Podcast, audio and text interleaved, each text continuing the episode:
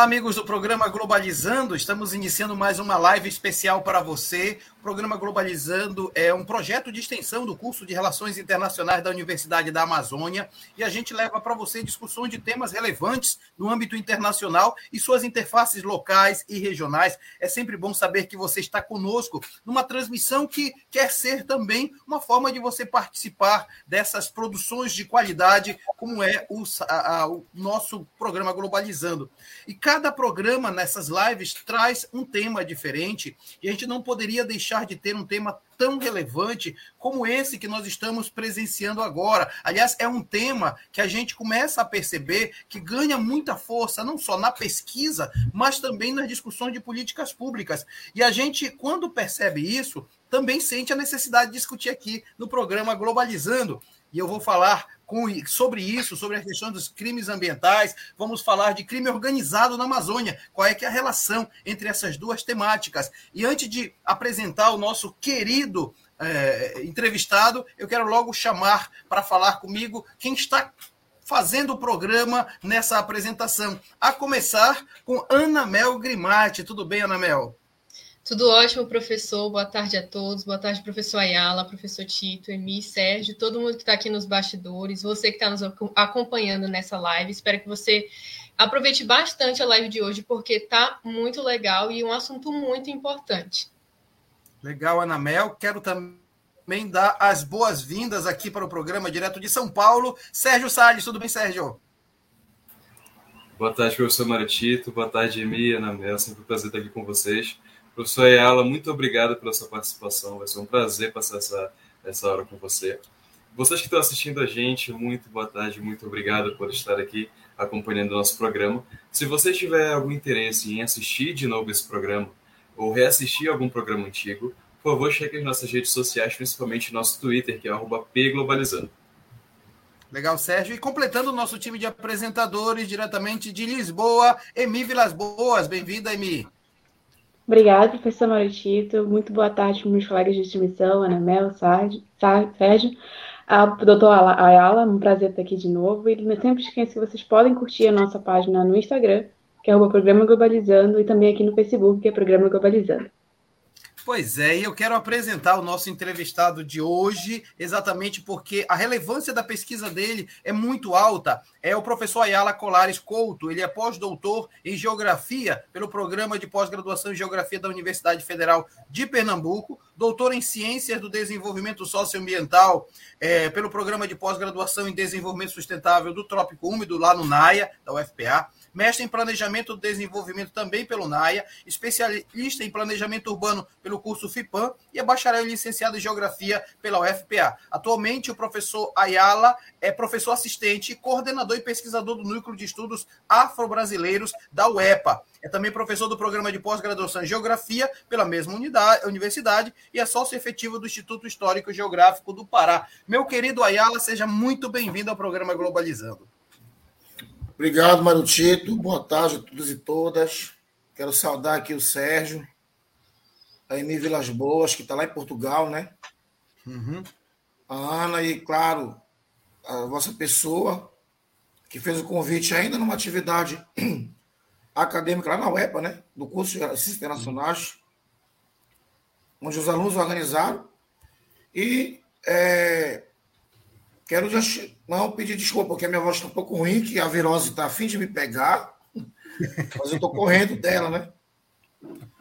E estamos aí, então, para tentar construir um debate que possa ser produtivo.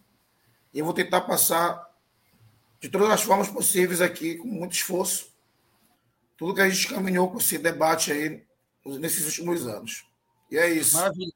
Maravilha. Olha, tem uma pergunta aqui, vai logo começar com essa pergunta que eu acho altamente relevante, que é a do, do Saulo Cartagenes, não é isso, Sérgio? Exatamente, professor. Nossa primeira pergunta vem aqui mesmo do Facebook e foi feita pelo Saulo Cartagenes. Muito obrigado, Saulo, pela sua participação. E ele diz o seguinte: quais são os crimes ambientais mais recorrentes na Amazônia, professor Ela? Bem, é, eu quero também ressaltar que nós entregamos ano passado, é, em outubro, finalizamos uma pesquisa. E essa pesquisa era titulada Cartografias da Violência na Amazônia. Uhum. Então, nós fizemos um trabalho em parceria com o Fórum Brasileiro de Segurança Pública, no qual também sou pesquisador, e fizemos o levantamento de todos os tipos de crimes que ocorrem na região amazônica. Mas a ideia era tentar ver de que forma esses crimes que ocorrem, que têm relação com os crimes ambientais, também poderiam ter crimes, é, relação com os crimes relacionados ao tráfico de drogas, ao contrabando, etc. E tal.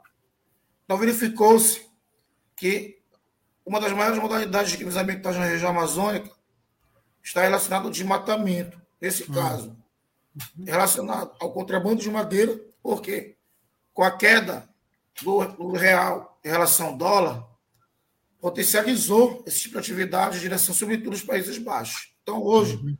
o Pará é um dos maiores exportadores de madeira contrabandeada, que tem como seu principal destino a região da Europa, nesse caso, os Países Baixos. Né? Aproveitando essa quantidade de madeira que é exportada, em função dessa queda aí é, do real em relação ao dólar que vem potencializando. Somado a isso, nós temos aí o crime de queimadas. Né? Fizemos um levantamento também das queimadas, que desde 2016 elas vêm se intensificando, mas o ápice mesmo, de fato, foi o ano de 2020. Então, de qualquer forma, a gente percebe que essas duas modalidades são as que mais destacam. O desmatamento, né, ilegal, nesse caso, voltado para o contrabando de madeira, que inclusive gerou uma crise no governo federal a partir do INPE. Né, os dados foram uhum. questionados. Uhum. E, ao mesmo tempo, também é, a presença do, do, dos órgãos de fiscalização tiveram, é, de qualquer forma, aí, uma interferência do governo federal que acabou fragilizando ainda mais essas políticas de combate. Aí ela significa dizer, então, que na, na pesquisa que vocês fizeram, é, essa, essa, esse desmatamento, essa falta de controle, essa loucura que é a política ambiental brasileira do atual governo, todos esses, esses contextos favoreceram outros crimes posteriores a isso? Essa é a tese que a gente. A hipótese que nós levantamos a partir dessa tua fala, e a tese ela foi comprovada. Por quê? Quando você tem uma, uma certa fragilidade nos mecanismos de proteção e segurança ambiental, você tem que entender que o crime é multidimensional, sobretudo quando nós falamos de crime organizado. É. E aí tu está falando de uma região que é a Amazônia, que é um grande é, corredor, não só para essas atividades ligadas ao desmatamento, com o contrabando de madeira, mas também o corredor da cocaína. E aí você, então, uhum. tem uma migração de facções do crime organizado para a região. E aí nós vamos ter outras atividades. É exemplo do garimpo ilegal. Né? Então, hoje, o tráfico de drogas ele encontrou essa possibilidade de se filtrar. E outras atividades que potencializam não só o fortalecimento da economia do crime ligada ao, ao narcotráfico, como também dão esse caráter mais complexo e multidimensional, quando, por exemplo, ela se envolve com outras atividades. Então, de qualquer uhum. forma, essa fragilidade governamental ela acabou potencializando. Né? E a gente vai estar escrevendo isso no livro que eu estou organizando, que eu espero finalizar até junho, para lançar ainda no segundo semestre, que faz toda essa trajetória. Maravilha. Olha, inclusive, tem, tem gente comentando o nosso programa, eu vou já depois voltar nessa situação, mas aí a Jade vai pôr para gente os comentários. Maria Clara Amadorra está dizendo, estava esperando ansiosamente por esse programa, tema curiosíssimo, importante, boa tarde, obrigado, Maria Clara. É, a Carol Nascimento está dizendo, tema importantíssimo, parabéns a todos, obrigado, Carol. E aí, Luísa Cristina diz o seguinte: boa tarde, fico feliz demais em ter o professor Ayala aqui no programa, após ouvir sua fala tão, tão incisiva no Conere. Certeza que será proveitoso demais. Obrigado, equipe, por trazer sempre pessoas qualificadas. Obrigado, então. E aí, é, o, o, professor Ayala falava da questão do minério, do garimpo ilegal, e, e tem uma notícia sobre isso, né, Namel?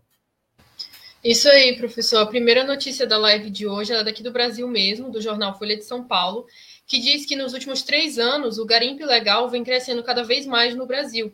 De acordo com o um relatório do Instituto Chico Mendes de Conservação da Biodiversidade, desde 2019, mais de 500 hectares foram desmatados graças à atividade mineradora. E quando a gente fala de crime, né, a gente também tem que falar das leis, né? Então, a Constituição Brasileira de 1988 considera a preservação do meio ambiente como direito de todos os cidadãos. Por isso, são considerados crimes ambientais toda agressão à fauna e flora, aos recursos naturais e ao patrimônio cultural. É o tema do crime ambiental, antes debatido apenas no âmbito interno, de cada estudo, de cada estado, no caso, atualmente uma das principais pautas nos discursos globais. Porém, a área internacional de discussão sobre a competência do Tribunal Penal Internacional para julgar tais crimes ainda é longa. Queria puxar dois assuntos, Ayala, em cima do que a Mel falou e do que a Emi destacou, né? Então, existe um garimpo ilegal que vem crescendo de maneira assustadora, porque os resultados estão aparecendo de maneira drásticas, e, ao mesmo tempo, uma pressão internacional que o Brasil não cumpre exatamente a proteção ao meio ambiente. Então, nesse sentido, parece que é gasolina sendo jogada ainda mais no fogo, né? Isso, perfeito. É, é interessante que quando nós começamos a fazer a pesquisa, nós não tínhamos esse interesse de fazer um trabalho sobre o garimpo.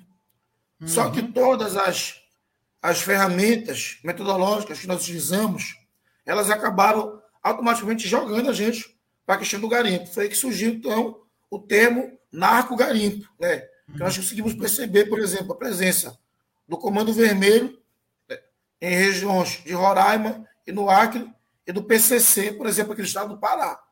Então, assim, para a gente, como pesquisador, é, nós como pesquisadores do tema, ficamos assustados por quê? Porque a gente consegue enxergar esse crescimento nos últimos três anos de uma atividade legal que o governo federal tenta, então, regularizar e não consegue entender, por exemplo, essa múltipla relação. E por que para a gente soar isso como algo estranho? Porque foi um governo que se elegeu com o discurso da segurança pública. E em cima dos debates de segurança pública, esse governo se faz presente hoje. E ele por outro lado, acaba fragilizando as nossas políticas ambientais, ele acaba, é, de certa forma, aparelhando os mecanismos de defesa da natureza e do meio ambiente, e, por outro lado, fortalece então a presença das atividades criminosas. O Mato Grosso e o Pará são os estados campeões. Se for ver, por exemplo, o mapa do desmatamento nesses últimos três anos e o mapa das queimadas, é uma coisa absurda. O Pará, uhum. a região sul-sudeste do Pará, praticamente sai tocando fogo em tudo. Mato Grosso é um, é um inferno. Né? E isso aí também marca um pouco do nosso mapa eleitoral. Ou seja, as queimadas elas coincidem com as áreas, por exemplo, onde na época o PSL ele teve um número expressivo de votos. Perfeito. Então, a quem, de fato, essas políticas governamentais hoje ela atende? A quem ela uhum. serve? E a grande questão é entender de que forma, então, a gente consegue ver essa relação. E o narco-garimpo hoje é uma ameaça. Por que é uma ameaça? Porque ele é uma ameaça principalmente para as comunidades indígenas, para os povos indígenas que estão tendo seus territórios violados, seus territórios invadidos, e que hoje né, estão ocupando lá Brasília, porque existe essa política proposta do governo federal de transformar os índios em espaços residuais para poder atender, então, as garantias do garimpo ilícito e, ao mesmo tempo, dessa atividade ligada ao narcotráfico. Né? E, se tu uhum. for ver, as últimas ações do crime organizado, elas estão, na Amazônia, elas estão direcionadas para essas áreas de garimpo. Muito, olha, é um, um, estudo super, super relevante isso. Inclusive tem comentário chegando e eu vou voltar nessa história, sabe, Ayala, porque é muito interessante que você está falando. Coloca para mim já de alguns comentários que estão chegando. A Luísa Veiga está dizendo, sem dúvida, as notícias sobre as queimadas de 2020 foram avassaladoras, além do agravante de que o próprio ministro do Meio Ambiente da época é investigado por crimes ambientais. Realmente triste o cenário que vem se formando. Parabéns pela conversa, pessoal. Luísa Veiga, obrigado. Tem mais comentários chegando também. A Maria de Belém Vilas Boas, que ele disse Caríssima Maria de Belém diz assim: boa tarde, professores, alunos e alunas. Professor, gostaria de uma fala sua sobre os índios nesse contexto. Obrigada. Parabéns por mais um programa relevante e importante. E tem mais um comentário para eu apresentar, eu acho que é só isso, né? E, e Ayala, era isso que eu queria pedir agora. É, a, nós falamos, a, a, própria Mel falava, né? É, não, a a Amy falava a respeito do, do que é um crime ambiental, fauna, flora e tal, mas na verdade me parece que alcança inclusive pessoas autóctones, gente que é, é primitiva da área, né? E aí os indígenas estão sob ferro e fogo, né? É, a gente tem que ter um entendimento mais amplo do, da definição, né? que às vezes a, o, o, nosso modelo jurídico acaba amarrando, e aí a hermenêutica entra para poder fazer essa interpretação mais ampla. Quero então agradecer os comentários de todas as pessoas que, que deixaram os comentários aqui. Bem, uma questão importante que daria um outro estudo, né? Na época entregou o relatório final para o fórum e para o financiador da pesquisa, que foi Estudo Crime Sociedade, foi o fato de que não era uma questão apenas relacionada ao crime ambiental, mas uma violência epistêmica em relação aos povos da floresta, ribeirinhos, copitados pelo tráfico de drogas, é, copitados pelo contrabando ilícito de madeira, comunidades indígenas, que passaram a ter as suas áreas ameaçadas, e indígenas que foram copitados por garimpeiros, Perfeito, provocando conflito dentro dos territórios indígenas uhum. e comunidades tradicionais quilombolas, que hoje também enfrentam problemas relacionados à presença do crime organizado. Então, quando nós chegamos para esse levantamento, a gente percebeu que tinha muito mais problemas. Tanto é que a gente uhum. entregou, tinha um ano e meio para entregar o relatório final né, do, do, do, projeto, e essas questões que surgiram depois, a gente deixou para dar continuidade a uma outra pesquisa depois. É, por quê? Uhum. Porque foram muitas coisas que foram descobertas. Por exemplo, nós temos o mundo vermelho aqui em Garapé-Miri, em territórios quilombolas. Caramba. Muita gente sabe disso. Nós temos uhum. PCC aqui em Jacareacanga, Itaituba e Altamira, em territórios uhum. indígenas. E ninguém sabe disso. E uhum. áreas, por exemplo, no caso da região do Xingu, sob influência da, do garimpo. Aí tu vai, por exemplo, para cá, pegar a Miri, e áreas sob influência do contrabando de madeira, onde isso é a maior parte da madeira contrabandeada do estado do Pará. Então, uhum. é aí que tu consegue entender como o crime organizado né, ele vai apresentando uma outra dinâmica. O Pará, por exemplo, é um dos estados da Amazônia, é o estado da Amazônia onde mais cresceu o plantio de maconha. E é que está esse plantio de maconha? Na região do Nordeste.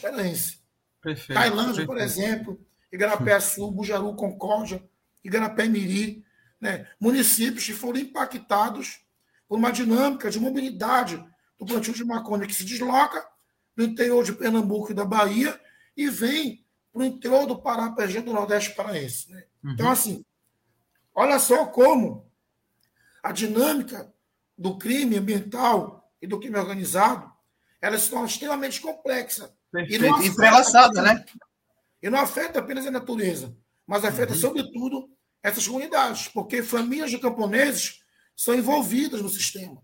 E quase sempre são essas famílias que são apresentadas como, por exemplo, traficantes, né? ou então comunidades indígenas que hoje estão divididas porque alguns grupos são cooptados para atividade mineradora. Né? Mas se nós não tivermos uma política pública efetiva e uma política ambiental mais forte para poder, então, direcionar essas ações, a gente vai estar vivendo aí um período aí de extrema violência, não só ambiental, mas de violência cultural contra essas comunidades. Muito bem. Olha, nós temos muita coisa conversando. É sempre bom saber que você está acompanhando a gente. Você está no programa Globalizando, que é um projeto de extensão do curso de Relações Internacionais da Universidade da Amazônia. A gente leva para você temas internacionais, locais e conversa com especialistas, como é o caso do professor doutor Ayala Couto. Eu queria que a Jade colocasse, tem comentários chegando também agora para a gente. O Maurício Souza está dizendo o seguinte: muito bom o programa. Sempre acompanho para ter um embasamento mais aprofundado sobre certos temas. Adoro o programa. Muito obrigado, viu, Maurício? E aí, falando sobre essa questão do narco-garimpo, a Mel, que a Mel é de Tailândia, inclusive, então conhece muito essa, essa lógica aí, né? É, a, a Mel tem uma, uma pergunta que veio pelo Instagram, né, Mel? Isso aí, professor Ayala, a pergunta ela é do Lucas Araújo e ele quer saber quais são os impactos do narcotráfico no âmbito econômico amazônico. Bem, olha só, quando nós falamos de âmbito econômico, a gente tem que considerar primeiro elemento importante é como se dá a política estratégica de lavagem do dinheiro do narcotráfico na Amazônia. Uhum. Acho que tem que ser uma reformulação da pergunta. Por quê? Porque agora a gente tem que entender que esse recurso do narcotráfico ele é lavado aonde? Na madeira, na madeira contrabandeada. Ele é lavado Sim. aonde? No garimpo. Tanto é que são empresas de São Paulo que vieram, coincidentemente, para as áreas de garimpo aqui no Pará, na região de Jacareacanga e Itaituba. E é justamente onde o PCC está. E o PCC nasce aonde? Em São Paulo. Então, são muitas coincidências. Né? É também é, esse recurso que é lavado nas mais variadas atividades econômicas na região. Então, o montante de recursos que o narcotráfico gera dentro do circuito global é uhum. algo assim exorbitante. E quando nós, então, temos a relação desse recurso com outras atividades que também se enquadram numa característica de ilícita, né? e fica naquele debate da legalização do Estado, aí nós temos algo muito mais complexo. Então, o volume Perfeito. de recursos ele aumenta. Né? Uhum. Porque se você tem hoje um papel fundamental da região em relação à bandeira, o ouro contrabandeado e o tráfico de drogas, você tem três atividades econômicas que são sobrepostas. Então, o volume ele é, tripli, ele é triplicado. Né? O que mostra, então, por exemplo, o poder de influência que essa atividade tem. Aí você tem a relação que se dá com as milícias do garimpo, né? você tem a relação que dá com contrabando de armas, você tem a relação disso com a questão eleitoral na compra de voto, uhum. no fortalecimento político de determinados agentes. E aí eu vou lembrar do, do Bruno Paz Manso, que é chefe do livro dele lá, República de Milícias. Olha quanto isso aí vai se tornando muito complexo. Perfeito. Porque sai de uma esfera ilícita uhum. e vai para uma esfera institucional. Né? Você, na verdade, acaba fazendo uma lavagem jurídica, né? Porque você quase que legaliza a atuação, porque o Estado acaba encampando isso, né? Você tem partidos políticos que defendem. Exato. Por exemplo, a questão do desmatamento e não consegue entender, ou então finge que não entende a relação da cocaína com o desmatamento. Perfeito, é. perfeito. Muito bom. Muito bom, professor. Ela está fazendo umas observações que claramente darão novos programas globalizando, porque é um tema muito interessante. Eu estou, assim, ansioso por ler, inclusive o livro que o professor ela vai efetivamente é, trabalhar. Veja, é, a gente olha sempre para o internacional para saber qual é o rebatimento disso, quais são as esperanças disso, né, Emi? Você que está em Lisboa tem notícias, né? Exatamente, né? O avião da notícia veio para o lado daqui do Atlântico, né? E a notícia de hoje é do portal de notícias European Commission, aqui da Europa. E a Comissão Europeia acabou criando o The Green Track, que é uma campanha idealizada para incentivar os jovens europeus a conservarem a natureza, né? Esse projeto conta com uma plataforma online, onde são depositadas várias ideias para a criação de uma Europa com um futuro mais sustentável. Exatamente. A Escritório das Nações Unidas sobre Drogas e Crime é, em conjunto com a Agência dos Estados Unidos para o Desenvolvimento Internacional, lançou um projeto que visa combater crimes de conservação transnacional na Amazônia, tendo em vista a abundância e a falta de controle dos recursos naturais. E também com o intuito de, de garantir né, a preservação ambiental, o Tribunal Penal Internacional reconheceu o ecocídio como crime contra a humanidade. É, nesse caso, as vítimas terão a possibilidade de, de entrarem é, com recurso internacional para obrigar os autores do crime a pagarem por danos morais ou econômicos. Professor Ayala, duas coisas. Aliás, veja, a Amy e o Sérgio levantaram três coisas: Comissão Europeia, Escritório das Nações Unidas e o Tribunal Penal. Ou seja, se você olha para o nível internacional, existe uma preocupação. E quando você, quando a gente olha para o teu estudo, aquilo que você falou, a gente percebe que há um, uma, um abismo separando, né? Se o Brasil não só está na contramão, como ele está se tornando quase que um, um ecocida, digamos assim. O governo atual é o ecocida em todos os sentidos, né? É, a gente, eu lembro que na, na fala que eu fiz, tu estavas na mesa. Sim. Lá na UEPA, no evento dos estudantes de internacionais, eu falei sobre a questão da crise civilizatória, né? Então a gente vive aí, nesses últimos anos, uma crise civilizatória em que sentido? É uma crise ambiental, que é uma crise epistemológica, uhum. porque ela nega a história desses povos tradicionais da região amazônica, e é uma crise de consciência ambiental também. Uhum. É por parte do agronegócio, da mineração, do setor madeireiro. É. Porque o modelo de civilização que eles defendem é um modelo totalmente desconexo da realidade que a região apresenta hoje. O problema é que isso tornou a região um debate internacional, mais do que já era. E eu vou lembrar da Berta Becker, geógrafa, que lá em 2004 já apontava a região amazônica como uma região que estaria ali naquele momento numa disputa geopolítica internacional como a grande Interlândia do mundo, né? Uhum. E ela uhum. falava sobre a questão da mercantilização da natureza. E hoje nós vimos isso. Só que a mercantilização da natureza hoje, ela foi ampliada no sentido do Instituto senso. Por quê? Porque você também tem uma mercantilização da vida. Quando você, por uhum. exemplo, incorpora o indígena, o quilombola, o ribeirinho, a um modo de vida vinculado uma perspectiva neoliberal, que é isso que o governo defende hoje. E esses estados nacionais europeus, a pressão que eles fazem é justamente no sentido de tentar fazer com que as políticas governamentais elas comecem, então, a pensar numa perspectiva sustentável para se preservar a região. Uhum. Porque esses países também não são santos. Eles já acabaram, já acabaram tudo por lá e querem preservar aquilo que tem. Sem dúvida. Se pensar é, se pensar a Amazônia como uma reserva, como uma reserva do futuro, uma reserva ecológica, a preocupação que se tem na Amazônia não é uma preocupação com os amazônidas, mas uma preocupação com o mundo. Né? Perfeito. Considerando a segurança ambiental global.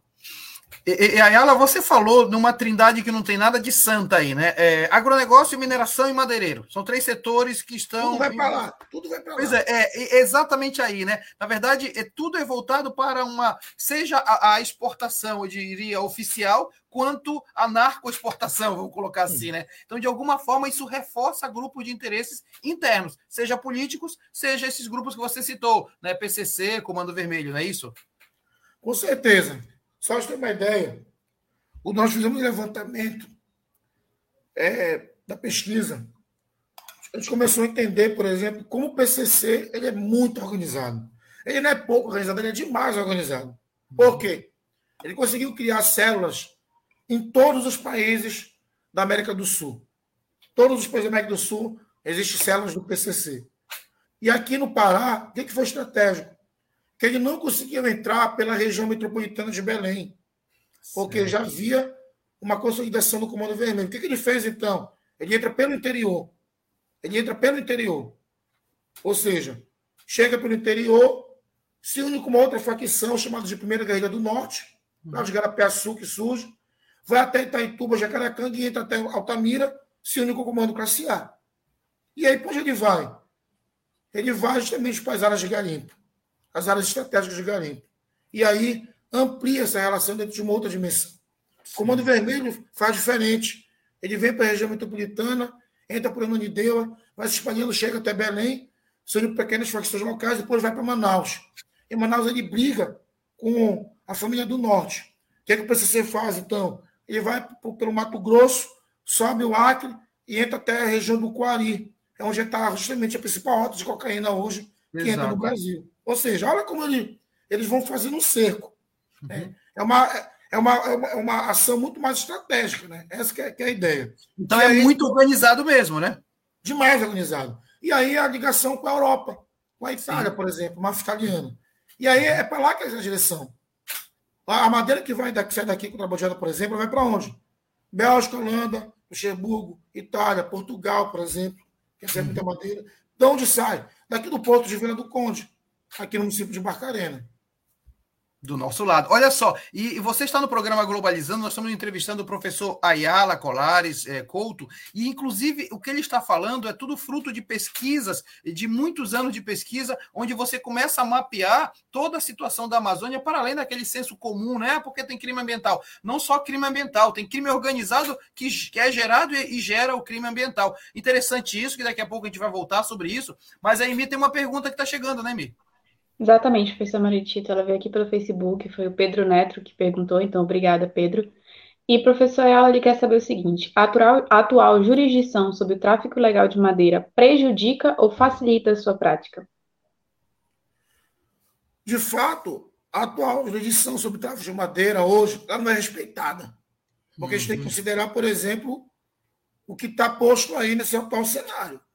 É, infelizmente, o governo federal de hoje o que não significa dizer que nós não tenhamos, nós não tivéssemos vivenciado governos anteriores uma prática como essa. Só que hoje está muito mais intenso, porque você tinha o fortalecimento do ICMBio, da Polícia Federal, do IBAMA, né, dos próprios órgãos, por exemplo, como a FUNAI, que fiscalizavam. E hoje, o que está acontecendo? Esses órgãos foram aparelhados pelo Estado. Uhum. Delegados foram trocados, menos recursos para fiscalização, né? a intervenções do governo federal que proíbe, por exemplo, a destruição das máquinas. Isso vai acontecendo. Então, o que, que acontece? O que nós temos hoje é um total de respeito em relação, por exemplo, ao cumprimento dessa legislação. E é isso que vem uhum. dando garantias para que a atividade madeireira avance sobre as regiões de conservação e proteção ambiental, sobre as flonas, sobre as áreas quilombolas, sobre as áreas indígenas, e por isso que essas comunidades vêm tendo dificuldade em fazer a manutenção. Só para finalizar, a FUNAI foi incorporada ao INCRA, por exemplo. É a Fundação uhum. Cultural Palmares, que é que se encarrega de certificar os territórios quilombolas. Ela é hoje, ela era presidida porque ele saiu para vir candidato por um negro que defende a tese de que a escravidão ela foi benéfica para os africanos. Então, que tipo uhum. de política né, de proteção esses povos nós teremos, então? Nenhuma. É isso que está posto. É, eu, eu, eu, inclusive, gostaria de comentar um pouco mais, sabe, Ayala? Essa, essa, essa questão aí do aparelhamento do Estado, ele passa a ser quase que uma justificativa para manter o status quo. Eu estou olhando aqui para a Anamel, que a Anamel disse que era de Tailândia. Me lembro que alguns anos atrás, quando foram feitas algumas ações do governo do Estado de combate né, ao tráfico ilegal de madeira e, e a gafanhotagem lá, eu percebia que, na verdade, o grande problema era ficava um buraco do ponto de vista econômico, porque toda a economia da cidade girava em torno dessa ilegalidade. E aí você tem o estrangulamento da economia, né? Aí tem uma questão muito séria, né? Tailândia sofreu muito, por exemplo, com, quando as serrarias foram fechadas. Por quê? Sim. Não criaram alternativas. Eu, aí, aí tem uma responsabilidade muito grande do Estado em tentar criar condições, condições outras que possam estar potencializando atividades econômicas que estejam desvinculadas dessas atividades. Porque vai ter o cara lá que é camponês, que não tem a terra para cultivar, que está trabalhando uhum. na serraria. Ele depende da, da atividade madeireira. E aí ele vai ser contra. Ele não tem conhecimento nenhum de todo esse impacto. Sim. Isso serve também para várias outras comunidades. E por isso nós temos cada vez mais, hoje, indígenas que são cooptados pelo, pelo garimpo, que entram em conflito com os, com os indígenas dentro do, do território, como quilombolas, ribeirinhos, são cooptados também facilmente, porque eles passam a incorporar esse, esse comportamento social que nega a potência dessa natureza. Só para uhum. finalizar a resposta, território indígena aqui na região de Jacareacanga. Ou seja, uma área sagrada para os indígenas, que é um cemitério, mas que tem garimpo, tem minério, né? tem ouro lá. E dentro da comunidade indígena, grupos indígenas da mesma comunidade queriam explorar ouro nessa área, onde os outros uhum. indígenas eram contra. E gerou um conflito dentro da própria comunidade. Né? Então, assim, isso vem acontecendo de forma muito intensa na região. É preciso pensar o que vem daqui para frente. Porque a gente está uhum. num ano de eleição, né? não sabe como é que vai ser o, o cenário. E aí, esse cenário para o futuro, que a gente não sabe de que forma a gente vai lidar com isso. E aí cabe, então, aos estados proporem uma solução.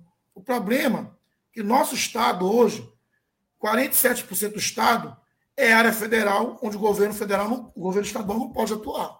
E aí fica complicado. Olha, sobre isso a gente vai voltar daqui a pouco, até porque queria falar um pouco sobre isso que você falou, né? Sobre a jurisdição de terra no Estado, a gente vai voltar. Mas eu queria que o Sérgio falasse um pouquinho da, da mídia internacional que trata desse assunto é, efetivamente da, dos crimes ambientais, de proteção ao meio ambiente, né, Sérgio? É, exatamente. A gente tem, é, principalmente nessas, nessas questões de, de, de mídia, Uh, a gente vê o, o, tamanho do poder que ela tem, o tamanho da, do, do poder que as informações trazem para a gente. É, muitas vezes a gente comenta, como, como é, estudantes de relações internacionais, até as pessoas que já se formaram, professores comentam, e a gente vê uma, uma, uma lacuna muito grande nessa questão do saber o que está acontecendo. Uhum. Então, a questão da divulgação da mídia, a questão do, do, do saber como informar e do saber como fazer chegar na, na, nos ouvintes, né, é uma questão muito importante. E projetos de extensão, não só como Globalizando, mas o site também, é, projetos que é, afirmam a importância do, do, do, de um estudante que passa dias e dias estudando sobre isso, é, de certa forma, muito, muito importante para a gente poder resolver essa situação. colocar a Emi na roda também. Emi, é, você está em Portugal, essa discussão acaba é, sendo forte também na Europa, né? E quando o Ayala fala, olha, os pontos de chegada pode estar na Europa e tal, como é que você vê desse lado daí toda essa questão que nós estamos conversando do lado daqui, né? Professor, a gente acaba entrando um pouco naquilo do o que é que eles vendem, mas o que é que eles fazem, né? Porque uhum. a, a União Europeia, no geral, tem uma visão muito de vamos preservar, né, vários programas, as capitais europeias tentam ser mais verdes possível, por exemplo, aqui em Portugal, a gente, se você vai num restaurante não tem nada de plástico, é proibido, existem leis em relação a isso, a preservação ambiental nesse sentido. Mas também entra no que o professor ela falou de a preservação ambiental para a Amazônia não é só no sentido de nós somos bonzinhos, não somos, né? Entra na questão também um pouco do neocolonialismo, na questão de olhar para a Amazônia como um valor é, material, seja no sentido de preservação para o bem da humanidade, seja no sentido comercial em alguns aspectos, e aí entra a questão da importação de bens que não são exatamente legais, Uhum. Porque eles entram no sentido de lucro, no sentido de dinheiro. Então, até onde vai a preservação ambiental no sentido de realmente me importar com a, o ambiente e com as pessoas que vivem nele, e até onde vai essa é uma questão do capitalismo e da onde eu posso tirar o dinheiro para isso. Então, eu acho que assim, essa. Pare. Não, não, continue, conclua. É, essa que eu acho que essa questão ainda é um pouco invisibilizada do lado daqui. A gente não consegue ver estando aqui, a gente não consegue ver o que o professor Ayala falou, por exemplo, dessa grande quantidade de importação de madeira ilegal. Então, eu acho que isso é uma coisa que a gente precisa realmente entender e ver num, num, tipo, como se fosse um livro mais aberto, né? Não ver eles como bonzinhos tentando representar e proteger a Amazônia, porque não é bem assim. Legal. É, tem notícia de Israel, né, Sérgio? Exatamente, professor. A gente tem uma notícia do The Jerusalem Post de Israel e ela diz o seguinte: uh, Após é, seguidos casos de animais e plantas envenenados em Israel, o projeto de lei prevê aumento dos poderes de entidades de defesa do meio ambiente para a investigação sobre essas contaminações. A negociação de produtos provenientes de, de, condutas danosas à natureza é considerada crime, e como exemplo disso, a venda ou transporte de animais sem autorização e a comercialização de madeira sem licença são alguns atos que configuram violência ao direito do meio ambiente. E as penalidades para esse tipo de crime já existem e foram criadas justamente com o intuito de impedir quaisquer formas de danos à fauna, flora e aos centros urbanos, uma vez que é obrigação prezar pela conservação do meio ambiente. Legal, eu quero fazer uma pergunta para o Ayala em cima disso que foi falado, mas tem dois comentários que eu queria apresentar aqui, já põe para a gente, por favor. É, o Carlos Eduardo está dizendo boa tarde, tema super importante, parabéns à equipe, obrigado, Carlos Eduardo. O Sérgio Moraes está dizendo parabéns pelo programa com tema importante, obrigado, Sérgio. E a Luciana Neves está dizendo tema importantíssimo. De fato, Ayala, a, a EMI provocou um pouco a discussão para dizer assim: olha, essas questões que você está falando de desmatamento, narcogarimpo, agronegócio, elas elas são de alguma forma invisibilizadas da Europa. E eu, eu, eu, eu, eu polemizaria mais ainda. Elas são invisibilizadas até para nós que estamos aqui. Elas, elas, estão meio que escondidas, né, Ayala? É, foi importante esse comentário que ela fez, porque assim, o que, que acontece?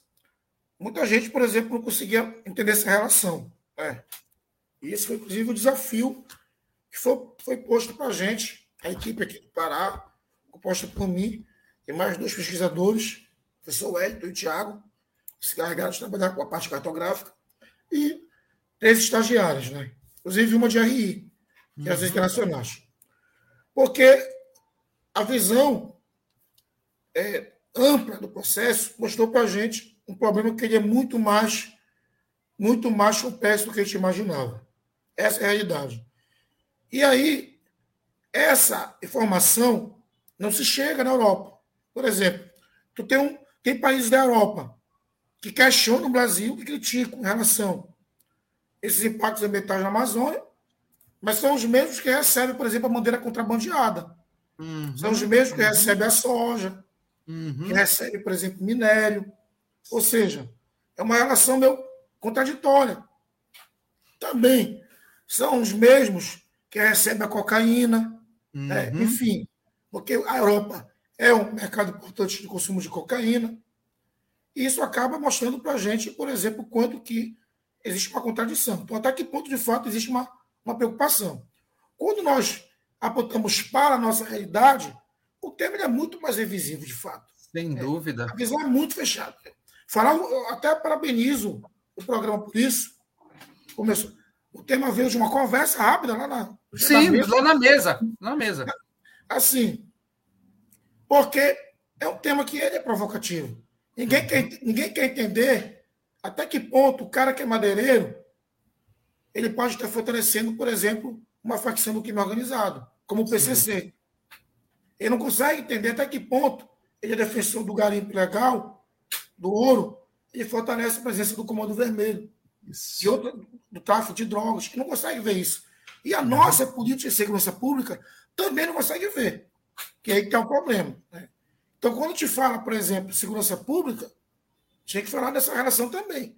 Mas eu vejo aí uma outra questão importante, que é justamente poder compreender como essas atividades, com apoio do Estado, elas potencializam um estado de exceção na região. Perfeito. É o que nós vivemos hoje. Inclusive, Perfeito. com fortalecimento das milícias, com participação de agentes de segurança pública que atendem aos interesses dos garimpeiros, que atendem aos interesses dos madeireiros e de grandes fazendeiros. Ou seja, isso aí mostra também uma relação institucional. E é aí que está aí a presença do estado de exceção.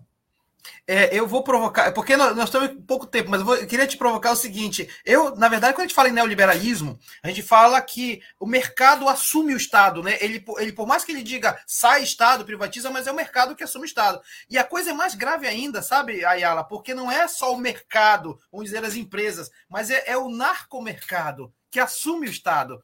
Então é um nível mais profundo de violência institucional, me parece. É, quando tu coloca esse tema, aí tu consegue entender por que alguns países fazem debate da legalização das drogas. Uhum. É o interesse econômico. Os países europeus perceberam que é muito mais importante legalizar e, a partir daí, extrair recursos em forma de impostos, recursos estes que são injetados na economia do país agora de forma visível e não invisível, e que, inclusive, parte é usada para criar as clínicas de reabilitação. É assim que funciona nos países europeus que conseguiram alcançar, conseguiram alcançar um nível de debate intelectual que foge dessa discussão aqui no Brasil, uhum. dicotomizada. Né? Uhum. Então aí está a importância de fazer esse debate. É óbvio que para nós é muito difícil fazer um debate como esse, porque nós estamos ainda vivendo uma política de polarização e aí isso acaba tornando muito mais complexo a possibilidade de construir um debate efetivo. Muito bem, professor Ayala está com a gente no programa Globalizando de hoje, todo especial, falando de crime ambiental, crime organizado na região amazônica, uma aula, inclusive, de, de, de a gente ter instrumentos, inclusive, de fazer novas pesquisas no âmbito de relações internacionais. Mas eh, a gente vai dar uma parada da conversa com o professor Ayala, porque o programa, você já sabe, ele tem também essa dinâmica na rádio, nós temos o programa na rádio, né? E na rádio a gente tem a música que vai pelo meio, entremeando a conversa, que não pode, porque é Facebook, mas nós temos a playlist trabalhando pesado também por cada programa. Luísa Veiga já está aqui com a gente. Luísa, fala um pouco da playlist do programa de hoje. Olá, pessoal, está acompanhando mais essa live do Globalizando. É um prazer estar de volta, ainda mais com um tema tão importante né, para a nossa região amazônica. E, bom, como o professor Tito estava explicando, a gente sempre prepara uma pesquisa da, especial para playlist para acompanhar os programas que a gente produz, tanto para rádio quanto para live. Então, para acompanhar a live de hoje, a gente montou uma playlist especial baseada em oito países que têm registro né, dos maiores índices de crimes ambientais ao redor do mundo. Então, a gente tem China, tem Índia, tem África do Sul, em Congo, e a gente sempre encerra as nossas playlists com música do Brasil, porque a gente sempre insere ele em todas as nossas pesquisas. Então, é até curioso que quando a gente montou a lista, a gente percebeu uma semelhança de países que, poxa, a Índia, a China, a África do Sul, são países como o Brasil, estão ainda em, em desenvolvimento, então acaba essa questão ambiental acaba sendo debate muito forte, né, dentro dessa questão. Um, como que a gente vai buscar o desenvolvimento, né? Sacrificando quais coisas. Eu, eu queria primeiro te dizer que, de dizer que, na verdade, o trabalho que vocês fazem é maravilhoso, muita coisa. A playlist de hoje, eu preciso dizer aqui, a playlist do, da rádio hoje estava sensacional. E eu queria que você dissesse como é que faz para acessar essa playlist tão maravilhosa deste programa aqui. Com certeza, é só vocês acessarem lá o nosso link, Linktree, que fica nas nossas redes sociais, ou no Instagram, ou no Twitter no Facebook, onde vocês quiserem, que a gente monta ela especificamente para vocês escutarem ou no YouTube, ou no Spotify, no Deezer. Então, a preferência da plataforma fica a critério de vocês, mas vocês precisam acessar nossas redes sociais para poderem conseguir escutar essas músicas. Então, corram lá. Algum spoiler? Ah, eu diria. Não vale dizer Brasil. Ah, não. Ok. Tá. Estados Unidos. Pode hum. ser? Também está na lista? Pode, pode, tá, pode. Tem um, é porque a gente busca fugir um pouquinho do óbvio, né? E os Estados uhum. Unidos a gente pega os artistas mais óbvios, né? Então a gente vai ter uma cantora chamada Moby com a música The Perfect Life, um pouquinho sarcástica, né? tá dado o recado. Luísa Veiga, muito obrigado pela sua participação com a gente, viu? Eu que agradeço. Confiram lá.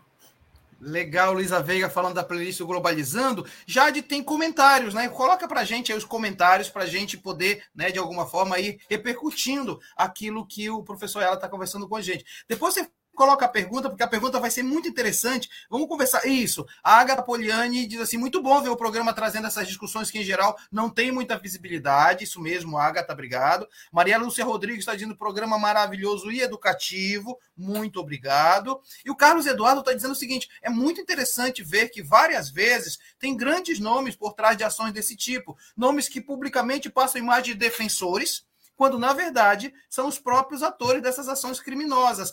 E eu queria já começar por aí, né? Ele está dizendo, professor, de que maneira essa vulnerabilidade da Amazônia perante esses crimes pode afetar a imagem do Brasil no sistema internacional, né?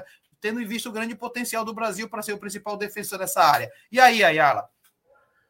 Acredito que existe um debate importante que se trava a partir dessa dinâmica. Primeiro que a preocupação hoje com o Brasil é uma preocupação com a Amazônia. Foda-se o Nordeste, o Sudeste, o papo é Amazônia. Ok, biodiversidade, questão da água potável. Essa é a uhum. preocupação. Então existe um interesse. Do ponto de vista internacional, a imagem do Brasil já está afetada há muito tempo. Uhum. Porque existe uma geopolítica ambiental que desde 92, com a conferência no Rio de Janeiro, ela vem sendo discutida. Só que ela vem ganhando mais força em função do quê? Dos movimentos ambientalistas que ganharam força, a importância da Greta, por exemplo, que recentemente apareceu nessa discussão, que vem ganhando força e que, claro, apoiadas por instituições não governamentais, se tornam muito mais potentes. Então, a imagem, do ponto de vista internacional, ela já está afetada. Ela já está afetada. E é uma preocupação com a Amazônia. A questão quais são as medidas que serão tomadas. Por quê? Por exemplo, desde o governo FHC, a partir da época 92, mesmo sendo um governo neoliberal, o FHC ele dá início a uma série de medidas de políticas de proteção. Áreas de unidade de conservação, de preservação, as flonas, inclusive, a reserva ambiental mais grande aqui no Pará foi criado no governo FHC. Quando uhum. o governo o PT assume, dá continuidade. Então, nós temos aí uma continuidade nas políticas de federalização das terras na Amazônia, mas agora Isso. com a criação de unidades de conservação, preservação e, claro, que também com a demarcação de territórios indígenas.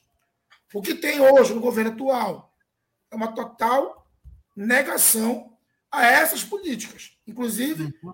um debate para rediscutir o tamanho dessas áreas. Por quê? Porque como o Brasil é uma potência agrícola e a soja é o carro-chefe depois da mineração, hoje, essas atividades econômicas da soja, da mineração, elas então têm interesse em ampliar as ações, mas o obstáculo é justamente essas áreas que foram juridicamente criadas em governos anteriores. Uhum. E aí, portanto, a rediscussão do tamanho dessas reservas é o que o governo traz hoje. Por isso que os, os indígenas estavam lá em Brasília fazendo confusão. Por uhum. quê? Porque eles não querem que, que o espaço do território indígena seja reduzido apenas ao espaço residual, como está posto como uma política do governo federal. Muito bem, olha só, e, e, o programa Globalizando ele também tem participação externa. Vamos então chamar o nosso querido convidado de hoje para fazer uma pergunta para o professor Ayala. Estamos recebendo o Tiago Caleron Santos. É, não sei se ele está me ouvindo agora, mas, Tiago, eu te dou a palavra para apresentar a pergunta para o professor Ayala. Boa tarde, estão me ouvindo? Agora sim, agora sim. Ok. É, boa tarde a todos, professor Mário Tito, Sérgio, Eni, Ana e o professor Ayala e a todos que estão nos ouvindo. É, professor, professor Ayala, minha dúvida é referente, a, no caso, a fiscalização do governo federal e das leis protetivas mediante a biopirataria. Essa pergunta eu tenho ela em mente, uma vez que, além de não termos uma fiscalização e uma legislação eficiente para essa temática em si, o Brasil ele é um país de proporções continentais um país extremamente grandioso. Então, mesmo que tivesse algum custo efetivo para fazê-lo, nós nós no caso o governo federal pelo menos não tem, não demonstra essa capacidade. Então, minha pergunta propriamente é: quais seriam as medidas protetivas a curto e longo prazo por parte do governo federal para fiscalizar devidamente as áreas da Amazônia contra a biopirataria? Boa pergunta essa, porque a resposta ela vai caminhar pelas relações internacionais não tem outra saída, por quê? Tu, tu falaste que o Brasil é o país com dimensões continentais.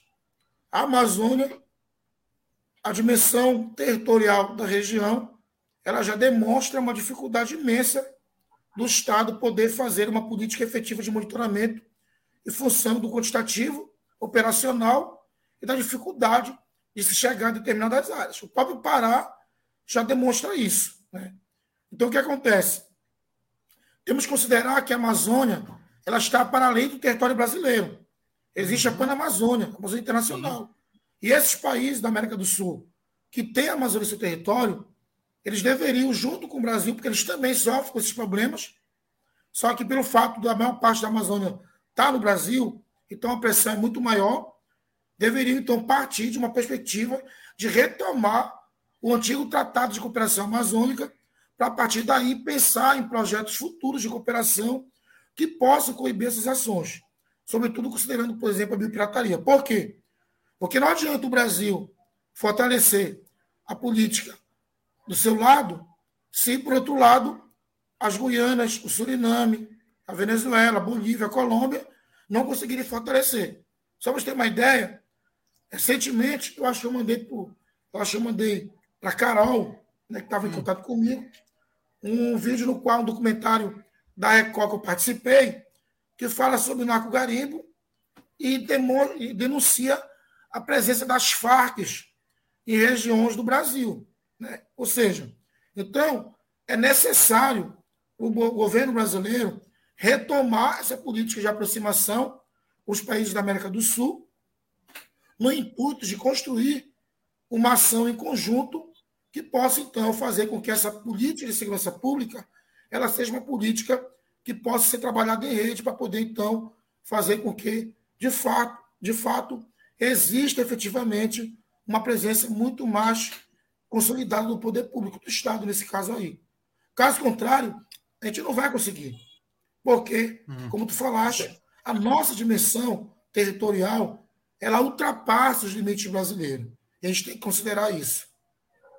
Muito bem. Tiago, muito obrigado, viu, pela sua participação é. no Globalizando. Pergunta sensacional, com uma resposta que foi maravilhosa. Obrigado, Tiago. Eu que agradeço a oportunidade. Obrigado à resposta, professor, e a todos envolvidos. Legal. E olha, vamos então para continuar para a última parte do nosso bloco, né? Então nós temos notícias internacionais. Agora é com você, Anamel. A notícia de agora é do Reino Unido, do jornal The Guardian que diz que após mais um ano de busca, um submarino clandestino é apreendido por transportar mais de 3 mil quilos de cocaína nas profundezas da Amazônia. Agostinho Álvares e sua tripulação foram condenados a 11 anos de prisão pelo Tribunal do Noroeste da Espanha. É, falando de crimes ambientais, o governo federal do Brasil afirma que o combate a esse tipo de crime, como desmatamento ilegal, é prioridade. né? Sendo assim, sua prevenção, mitigação e repressão deveria ser imprescindível. Em julho de 2021 foi lançada a Operação Guardiões do Bioma, né? Essa ação que já enfrentou mais de 7 mil incêndios florestais em biomas da Amazônia, no Cerrado e no Pantanal. E a intenção, né, seria ampliar a operação para deter outros crimes ambientais cometidos na região da Amazônia. Né? Muito interessante. E, e, como nós estamos quase terminando o programa, tem uma pergunta que eu deixei para agora, viu, Ayala, que chegou para a gente, que é essa pergunta aqui que eu acho muito legal a gente debater aqui. A Maria de Belém Vilas Boas faz uma pergunta que eu acho estratégica. Professor, como fazer seu trabalho, que tem uma importância enorme, chegar à população para além dos muros da universidade? Obrigado, Maria de Belém. Bem, eu acho que é, a primeira questão importante é isso aqui, por exemplo. Eu tenho um trabalho aqui, eu lancei, na verdade, esse livro aqui, Periferia sobre Vigilância e Controle. Uhum. É um livro que é parte da minha tese doutorado. Foi, ele vai ser lançado agora, em maio, no Edital Cultural, dia 18, dia 19 de maio, na verdade. Uhum. É uma forma. Uma forma a gente escrever. Claro. A outra forma é a gente participar de debates como esse aqui. Uhum. Esse debate é um debate que eu vejo importante. Por exemplo, eu estou, no segundo semestre, lançando um livro com o título Geopolítico do Narcotráfico na Amazônia. Então, muito do que foi falado aqui vai aparecer no livro. E a gente pode, viu, Ayala, a gente pode inclusive já agendar para, no momento da nossa simulação de organizações internacionais em outubro, já fazer o um lançamento específico lá, é, lá no NamaBR, viu? Já estou, já estou agendando aqui contigo, tá? Podemos, podemos. e depois um específico sobre o narco-garimpo e as implicações dos povos da floresta. Né? A questão é que quase sempre as instituições governamentais, os órgãos que fazem parte do Estado, eles não chamam a gente para fazer o debate. É, às vezes chamam, às vezes não chamam. Então a gente tenta colocar para fora do muro da universidade. Mas se a, a, população ela vai conseguir absorver isso, é uma outra história. Né? Uhum. E eu me preocupo muito com isso. Tanto é que todo que debate que me chama para participar, eu participo, seja na televisão, seja no jornal, seja live, estou em tudo. Falando, denunciando, falando com de, de forma científica e ao mesmo tempo didática para poder chegar lá. Mas a questão é que é um tema polêmico, que a gente tem que ter muito cuidado quando a gente fala de um tema como esse. É um tema que é novo, pouco discutido, pouquíssimo discutido. Não existe nenhum trabalho ainda publicado Sim. com essa temática do narco-garimpo, dos times ambientais que é organizado, a não ser o, o nosso relatório técnico que está na internet, acho que é o único trabalho, do estudo da PEC que veio depois. Uhum. Então, a ideia é popularizar o tema. Né? Mas sabe que não é tão simples assim, porque a gente está falando de um tema que é muito polêmico. E quando uhum. fala de crime organizado, isso demonstra aí uma espécie de cuidado. Né? Então, nem todo mundo tem a coragem e a habilidade de querer encarar um tema como esse. Sem dúvida. E aí, Ayala, eu queria te agradecer muito, estamos quase no finalmente do programa, queria te agradecer primeiro pela disponibilidade naquela conversa lá na, na mesa de abertura do, do Coneri, né? De você demonstrar muita, muita boa vontade de estar com a gente. Segundo, pelas reflexões que, mais do que pontos é, é, de, de, de término, na verdade, significam instigações né, para novas pesquisas. E terceiro, por te agradecer por dar essa aula para a gente. Te agradeço demais pela participação no Globalizando, viu? Não, eu que agradeço, dizer que eu tô, quero pedir desculpa pela minha voz, está horrível minha voz. Sabe que eu tenho voz de cantor, mas não dá nem para cantar nada agora. Paciência, é o jeito, tem que encarar isso aí. É, mas eu quero agradecer o convite, dizer que eu estou sempre aberto. Tem um, uma juventude que está contigo aí, que faz um trabalho excelente. Desde a primeira edição eu acompanho o programa. Uhum. É, então tem um, tem um grupo de jovens, inclusive um deles que participou da nossa seleção do mestrado, ano retrasado, não passou por besteira, teve uma nota altíssima no uhum. projeto, uhum. mas o, o currículo acabou chegando ele, né? Infelizmente, já tinha até chovido para ser me orientando. E era um tema sobre a Amazônia. Né? Era um tema sobre a Amazônia, inclusive. Enfim, mas assim, foram colocadas aqui várias pistas metodológicas para continuar. Sim. O Sérgio, a Emi, a Ana, todos os outros aí que são jovens, que eu espero que continue depois da graduação, fazer uma pós-graduação, se qualificar muito mais. Tem aí um tema para pensar lá na frente. seja de Portugal, seja de São Paulo, seja de Tailândia, tem muita coisa para estudar. Né? E quer dizer que estou sempre aberto para estar tá dialogando com vocês. Né? E agradecer a paciência e o convite. Então, Legal. estamos aqui abertos a, a sempre que der aceitar o convite para participar do programa. Já estou logo anunciando que essa caneca aqui, ou uma parecida com essa, já vai chegar para você, tá, Yala? Você Opa, eu... vai ser agraciado com uma caneca dessa então, para poder fazer divulgação. Então, próxima, as próximas lives eu não vou estar com essa caneca nova, vou estar com essa caneca nova aí, né? E, claro, agradecer as pessoas que participaram pelas perguntas, Sim. pelas reflexões. É muito bom saber que tem um público que participa. Né? Isso é importante. Sinal que o programa, então, é um sucesso. Beleza. Eu quero agradecer muito, além do professor doutor Ayala Couto, também agradecer a queridíssima Ana Mel Grimati, acadêmica do terceiro semestre, que vem se destacando muito também nas apresentações. Ana Mel, muito obrigado, viu? Eu que agradeço, professor, pela oportunidade de estar mais uma vez aqui apresentando junto com vocês esse programa maravilhoso. Obrigado, professor Ayala, pela sua contribuição muito importante. E obrigado, pessoal, que assistiu a live até aqui. E até logo. Espero ver vocês mais vezes também. Legal, quero agradecer ao queridíssimo Sérgio Salles, que de São Paulo acompanha a gente, é a nossa voz da Amazônia, lá na grande cidade de São Paulo. Sérgio, saudade. Muito obrigado, Sérgio. Eu que agradeço a oportunidade, professor, é, participar do programa sempre uma aula. Professor Ayala, muito, muito obrigado pela disponibilização do seu tempo, mesmo com a garganta ruim, esteve aqui até agora apresentando isso de forma maravilhosa, dando essa aula incrível. É, Emi e Ana Mel, vocês são incríveis, eu tenho uma admiração extrema por vocês. E todos vocês que assistiram o nosso programa até aqui, muito obrigado pelos comentários, pelas participações. É sempre bom saber que tem gente acompanhando a gente e é sempre bom saber que estamos indo, indo longe com o nosso projeto. Se você perdeu alguma parte do nosso programa ou quer assistir algum outro, é, assiste, é, procure a gente nas nossas redes sociais, principalmente no nosso Instagram, que é o Programa Globalizando. Legal, Sérgio. E também agradeço, então, a quem está do outro lado do oceano, que está em Portugal. Emi Vilas Boas, muito obrigado por estar com a gente, sempre horários mais tarde, mas está sempre firme com a gente. Obrigado, Emi. Obrigada, professor. É sempre um prazer estar aqui. Muito obrigada ao professor Ayala pela aula sensacional de um tema que precisa ser discutido e precisa ser discutido da forma que foi hoje, com bastante conteúdo e qualidade. E se você perder alguma parte da live e quer assistir de novo, pode ficar tranquilo que ela vai ficar disponível no nosso Facebook a partir de agora e a partir de segunda-feira em todas as nossas plataformas digitais. Muito obrigada pela sua atenção. Legal. E eu quero agradecer então quem esteve na direção dessa transmissão, que foi a Jade Germano. Obrigado, Jade. Quem cronometrou o nosso tempo foi Brenda Macedo. Obrigado, Brenda. No suporte esteve Heloísa Couto. Obrigado, Elo. E nas mídias, Sara Tavares. Obrigado, Sara. E o tema da, do próximo programa da rádio, no próximo sábado, é feriado, nós vamos gravar, vamos falar do Sábado Santo, vamos falar de paz no mundo, e vai ser um programa mais reflexivo, voltado exatamente para discutir a importância de ter paz no mundo, no mundo marcado por tantas guerras, né?